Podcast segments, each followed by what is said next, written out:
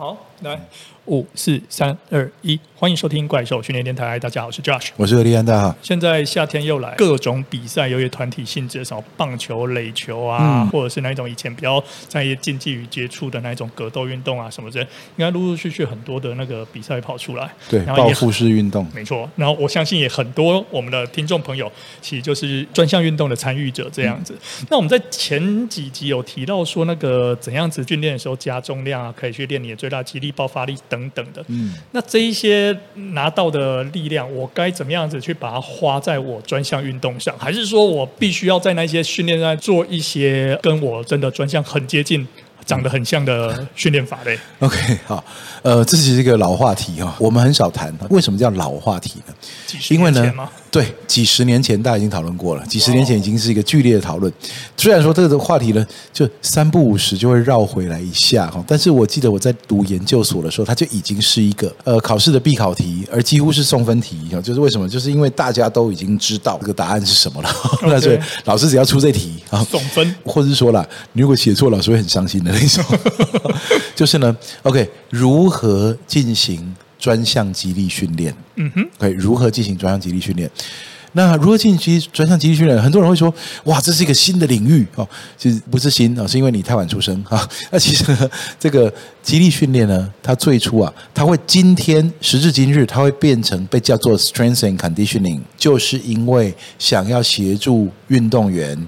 提升他的肌力和体能，所以我们常常讲说，我们是肌力体能教练哦，我们不是举重教练，不是健力教练。我们不是体适能老师，我们也不是奇奇怪怪的什么健身教练，都不是。我们叫肌力体能教练，肌力级体能教练 Strength and Conditioning Coach，其实教的就是肌力级体能。那原先呢，最早最早的时候，Strength Coach 啊，简称 Strength Coach，在美国呢，它是主要服务运动员的竞技运动员。但是因为呢，在竞技运动员之外呢，我们我就说这个以前也提到了，我们发发现。呃，其实不是只有优秀运动员的身体对压力刺激会起反应，我们逐渐的发现它有广大的应用空间，包括绝大多数的一般人啊，而且呢，对照于 这个讲了就会被骂。当时啊，对照于整个健身业群魔乱舞的现况，我讲的是美国，没有讲台湾哈。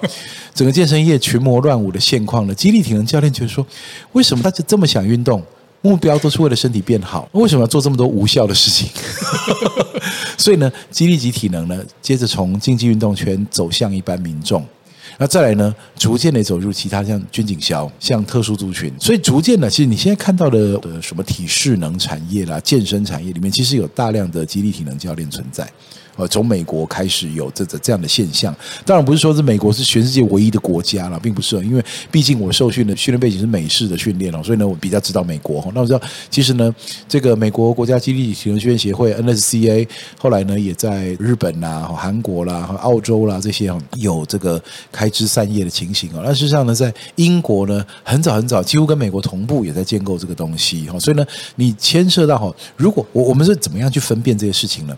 如果假设呢，它是有特别的，我就是要提高抓举挺举，OK，那是举重的领域；如果是要呃握举、蹲举、硬举，那就是健力的领域，就是它就是专门提高这三个。哦，这样子专门提高这两个。哦，这样子。那如果说呢，是一些训练，他就是让你以动为目的，你先来这边跳这个这种舞啦，好这种奇特的舞步啦，好跳一跳呢，然后流流汗呐，或者说呢拿一个塑胶做的杠铃哦，在那边举很多下，跳很多下，然后让你流流汗，这这种就是健身产业。OK，他就是以一开始就是以一种我制造新的运动形态来吸引那些不想运动的人为目的。他不想打球，不想游泳，不想跑步，不想干嘛。他进健身房吹着冷气，但是呢，我还让他流流汗，那怎么办呢？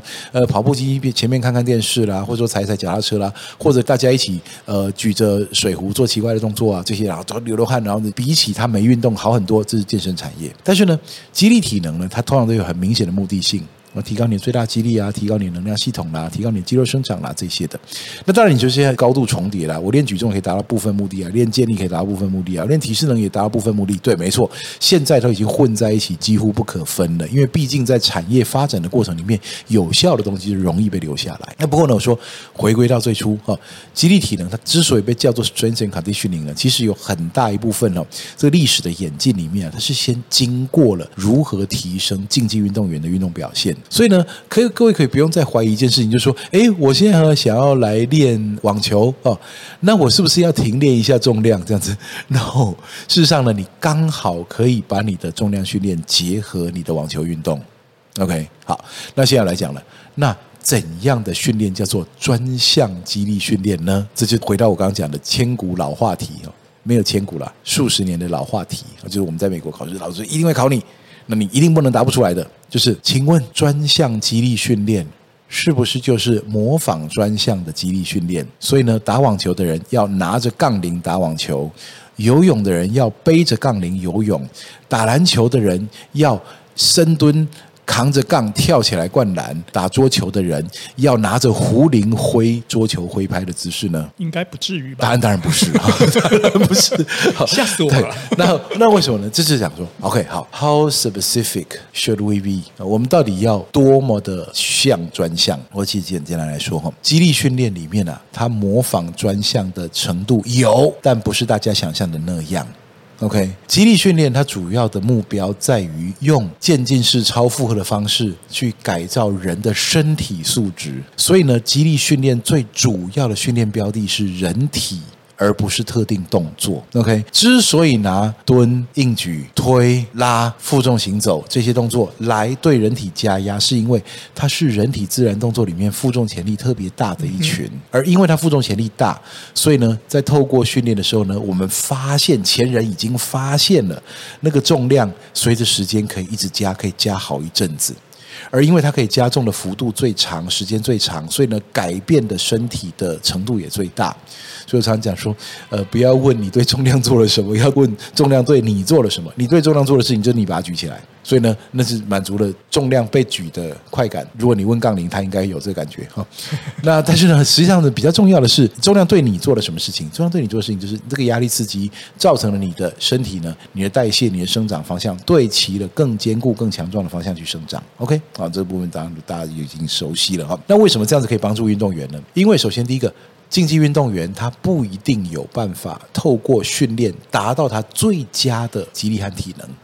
因为一旦你熟悉一项技术以后，技术非常非常精炼以后，它的刺激其实没有持续提高，它刚好精准掌握那个力道，你不会更用力，你也不会更不用力，你精准掌握那个动作所需的力道。它对于初学者来说，可能是一个超负荷，我要用力把球丢出去，我要快快的跑到那边去，这样子，这可能是一个超负荷。但是当你精准掌握这些东西所需的力道之后，其实它就已经不是超负荷了，而且甚至有时候那些专业的高手，他反而是往动作经济性的是更省力的。对对对对，没错没错。其实呢，你跟那些老狐狸哈，或者踢跆拳道啊、打巴西柔术啊，或者打拳击，你会发现啊，其实呢，他跟像教练跟学生对打，他打完之后呢，学生累得喘吁吁的，但是教练呢反而是省力的，因为他用技巧、用策略去尽量避免无谓的消耗体力。所以他等于打完之后呢，他其实没什么体力负荷。那所以你要让他拿这个东西来当激励体能训练，起来这些效率是不足的。那所以呢，回到原来的话题哦，所以运动员他本身用他原本的项目去想要持续提高激励体能是行不通的，所以才有激励体能这个东西。激励体能呢，把这个人的激励和体能。透过渐进式超负荷的方式去升级，升级了过后呢，这个运动员他带着更高的肌力和更强的体能回去做原来的项目，他变轻松了，变轻松他就有机会。第一个是更高效率做完，第二个是他可能不怕运动伤害，第三是他可能可以发展他原来做不到的技术，这就是肌力体能的功效。所以我们发现说，激励体能训练啊，很多的教练，尤其是我们有时候会跟运动团体合作，很多的教练和选手的期待就是哦，我要做这个。篮球员专项训练，所以他们期望是说，你这边摆了好多颗药球嘛，你是不是可以叫我用药球来投篮啊，或者我用药球来传球，或这样子？呃，可能会有一小部分有类似的东西出现，但是绝对不是你想象的那样。事实上，绝大多数超负荷，我们让他做什么？后脚抬高蹲、握把式深蹲、负重行走、推雪橇，然后让他做很重很重的卧推、肩推这些的。我们是为了要强化他人体。而强化人体以后，你要回去运动场上面把这个新长出来的肌力练到你的技术里面去。OK，好，所以这是第一步，基础训练其实大家都是一样的。我在美国读书的时候呢，其实我们在训练的运动员说，很多这个运动员会说：“哎，我们是网球队，这为什么你的课表看起来跟那个美式足球一样？对不对？啊，美式足球要推啊，所以呢，你你叫他们推雪橇，我可以理解。那你叫我们推雪橇干嘛？可实际上的是，推雪橇是因为针对人体。它是一个人体自然动作对抗阻力，所以你可以透过对抗阻力提高你的肌力和体能，所以呢才会所有人都推雪橇，所以所有人都做深蹲，所有人都做硬举，所有人都做肩推，所有人都做上坡。之所以会这样，就是因为人体就长这样。所以呢，深蹲被发明不是因为，因为现在有一个健力比赛，大家就说哦，你是为了要我去比健力才叫我练深蹲？No，因为人体就长这样，人体会三关节伸展。所以呢，三关节弯曲到底就是一个蹲姿，三关节伸展到底就是一个站姿。那所以蹲下来、站起来，刚好就是一个训练三关节伸展、训练下肢肌群、训练核心肌群最重要的训练方式。所以不管你负重在前面、负重在背面、负重在上面、负重在下面，反正你就是可以练深蹲。那所以呢，这部分呢，就所有的项目都会一样。所以基础层次所有项目都会一样。好，我们现在讲各项目可能会不一样的地方在哪里？第一个，从基础训练，这个人变强了。有没有一些激励训练，它可以找到跟这个专项的相似性？因为它的相似，所以有更好的牵引效果呢？我们说有，但仍然不是你想象的那样。有哪些呢？有这个，从大重量训练常常都是左右对称的，我们可以逐渐的开始增加单边训练，因为运动场上有很多单边动作。但注意哦，这个论述要非常非常小心的陈述它，你千万不可以就直接跳到说，OK，好，所以说呢，单边训练。可以取代双边训练？No，单边训练可以补强双边训练所不足，双边训练可以补强单边训练所不足。所以呢，如果假设你是一个运动员，那其实你除了做了深蹲、硬举之外，其实我们说后脚抬高蹲、单脚蹲、单脚 RDL 这些动作都要做。为什么呢？因为呢，当双边训练的时候呢，它的肌肉。左边支持右边，右边支持左边，他们一起用力，很多维持左右姿势失衡的肌肉没有被训练到，所以单边训练可以补强这个东西。而你在场上一定有运动，因为运动场上单边动作非常非常多，所以呢，控制姿势不要左右失衡的肌力是一定需要的。所以呢，单边训练要加进来，这样子。但你说我可不可以这样逐渐过渡到说，OK，好，那这里说我就要开始模仿运动场上动作，去加重量是最好的呢？No，因为呢，这里非常容易犯的一个错是什么呢？就是。如果说呢，你试着动作越像运动场，你会发现加重潜力是越小。而如果说呢，你要超级像，就直接运练那个运动本身就好。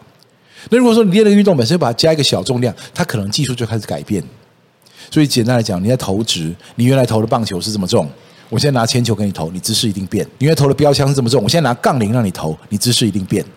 所以呢，在姿势已经不像的情况下去加重，你说它的相似性很高，那意义是不大的。但是偏偏呢，你又加不了多重，你深蹲可以从五十加到一百五去，但是呢，你丢棒球，你说从正常的棒球加到铅球，你已经丢了黄墙走板了，所以你也加不了多重。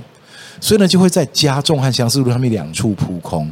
所以我说呢，动作形态的相似，其实它从来就没有真的有办法像到跟你的运动专项很像。你去模仿运动专项上面动作，常常是两处扑空，它加重的幅度太小，但是呢，它的动作又不够像。那你说，可是我练这个动作还是有进步啊？对，你进步的就是练这个动作的能力。OK，你进步的就是练这个动作的能力。有点像是说呢，假设呢，你现在呢要考英文，然后去读日文。你读读读，我真的有进步啊！你日文进步了，你回去考英文你还是不会，就这么简单。所以呢，你说我的动作有下，我的动作有进步啊？对，你的动作有进步没错，但是你的肌力也没有进步，你的专项技术也没进步。所以呢，让肌力去进步，让专项技术进步。OK，所以动作能够相似的程度就到这里而已。你很难去说哦，因为这个专项里面有转体，所以我多练转体的能力。转体的爆发力没有几个东西好练，而且绝大多数是在传统。大重量训练的肌力支撑的情况下，转体才稍微有一点点的迁移效果。那你说，如如果是这样的话，那为什么会是单边双边呢？那为什么单边训练不就好，就可以提升肌力嘛？我说双边可以补强单边的地方，在于双边的肌力训练动作通常进步的幅度比较大，比较久。你单靠单边的训练，你就会发现进步的幅度没有那么久。像深蹲，你可以进步好几年，但是呢，后脚抬高蹲，你可能进步几个月就容易卡关。通常你需要再回去深蹲，把深蹲练大，再回去后脚抬高蹲，后脚抬高又提高了。所以你需要它来带动长期的进步，然后呢，你又需要它后脚抬高蹲来提高左右姿势失衡的控制能力。所以呢，它是这样相辅相成的。但是它没有办法一度一路的过渡到 OK，我挥棒球有一个挥棒球的重量训练，挥网球拍有网球拍的重量训练，挥桌球拍有一个桌球拍的重量训练，很难是这样的。OK。那我刚刚有听到老师讲到一个重点哦，就是说我们最大激励的进步，才能够去推升你一些其他像是转体或者是那个专项化的这种激励训练。也就是说，刚刚提到了，就是说不管你今天是练什么呃棒球、篮球，但是或者是其他的运动，一开始是要先堆积自己的最大激励。是的，而没有机会，或者是也很不建议说我们。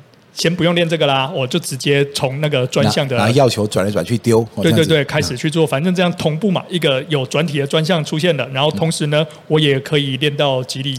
你会看到一些些效果，但是除非这个人已经非常强壮，他没练深蹲就一百五，嗯，OK，那这样的话你就不用再为难他了。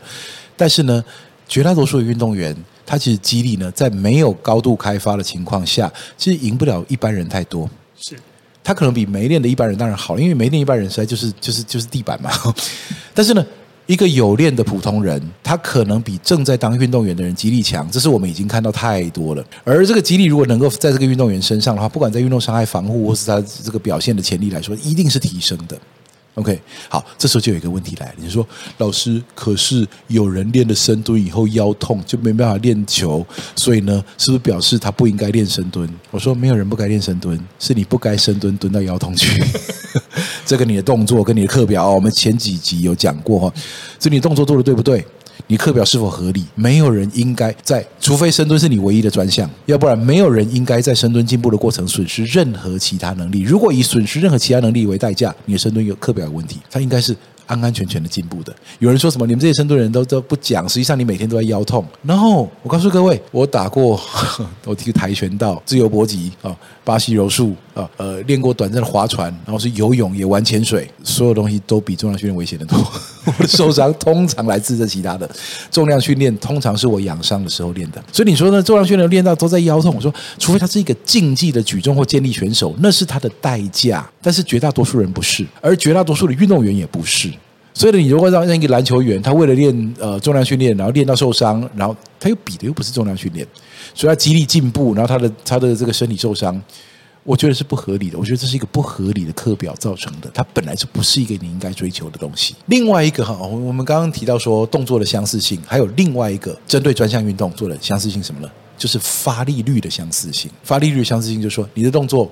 比赛节奏到底有多快？比赛节奏它是零点一秒做动作，零点二秒做动作，零点三秒做动作，还是零点四秒做动作？还是你可以花两秒做一个动作？每一个运动项目它都会有它特殊的发力时间，你在特殊的发力时间区间里面提高它的发力率。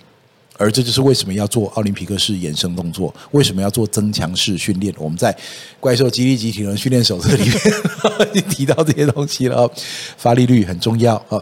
而所以呢，你就看哦，反跳上搏哦，反向动作 RDL 起跳的 clean 跟哪个运动场上的动作像？其实也没有，你说跑的人是一脚一前一后的，三步上来也没这动作啊，脚力也没用，巴西柔术在地上滚更没有这个动作。那为什么要练 Power Clean？因为呢，这些项目都有一瞬间用力的时候，零点一秒、零点二秒，一定要高速发力的时候，这些动作里面都会有反向动作的时候。OK，所以讲了，在巴西柔术的脚力啊，你有没有你你抱到单脚，你要瞬间破势。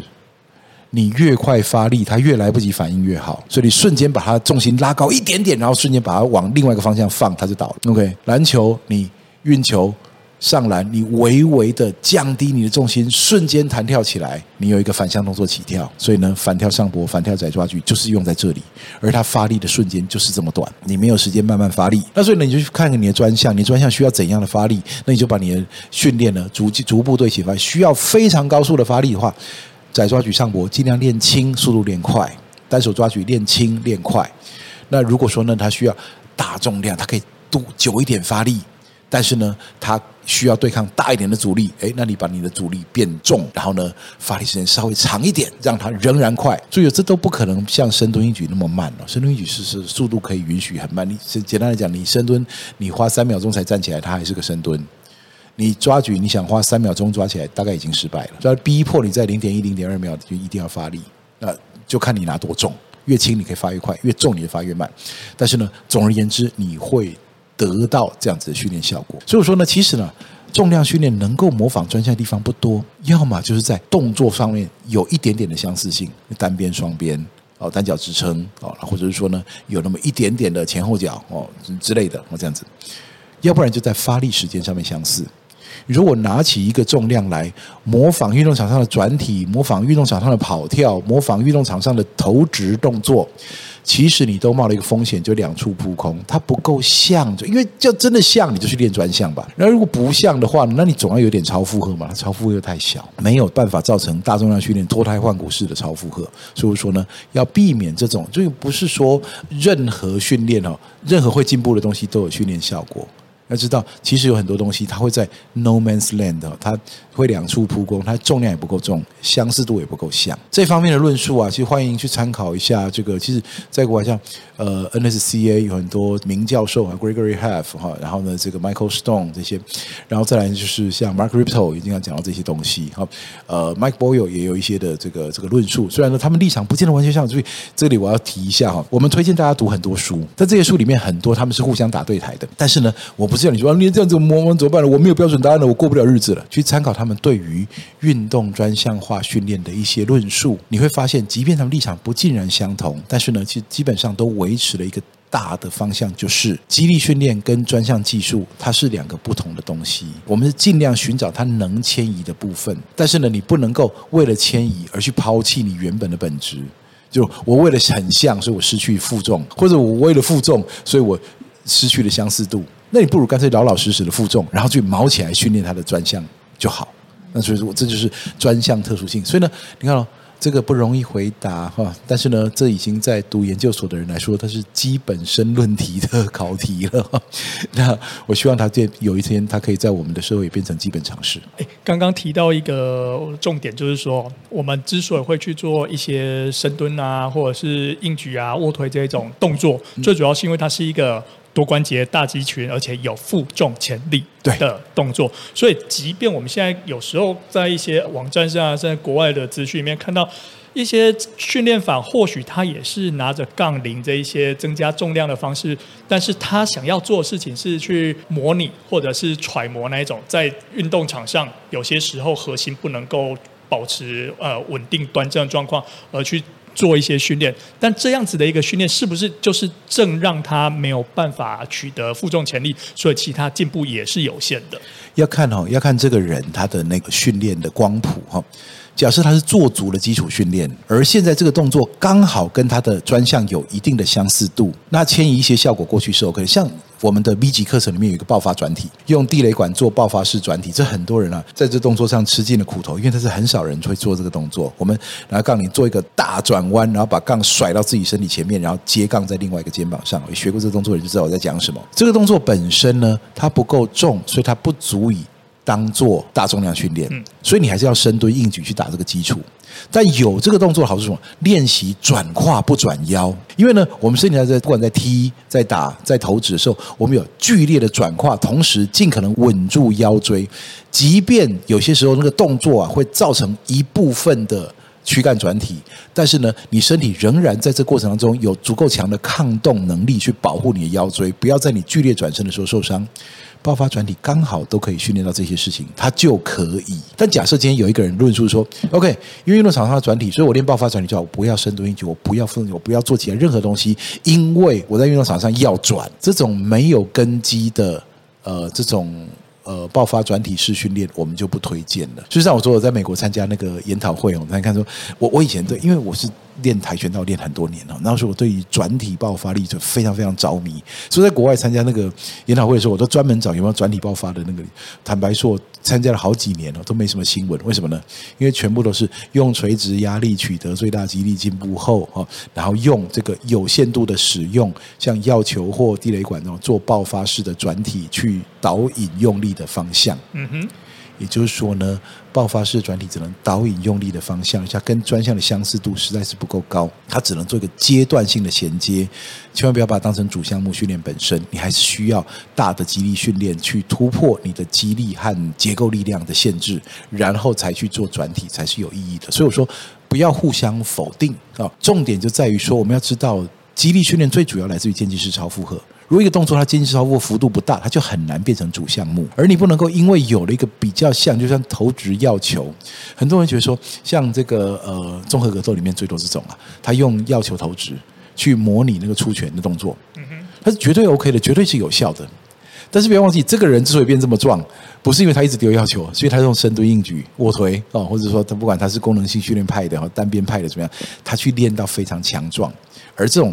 导引力量的方式，才画龙点睛的把他力量导引到他要的方向去。而更重要一件事情是，这些人绝对花非常大量的时间练他的专项，所以他才会那么轻易，他只要长出一点力气就就用到专项去，长出一点力气，因为他的专项训练量实在是非常非常的巨大，所以只要长得出力气来，就一定会跑到专项去。如果你假如说我我很多人会论论说，因为我深蹲，然后呢我都没有练，呃，那个我练深蹲以后我都没有跑得更快，我说你花多少时间练跑？没有啊，我没有练跑，我就是深蹲啊。你不是说肌力变强就跑得更快？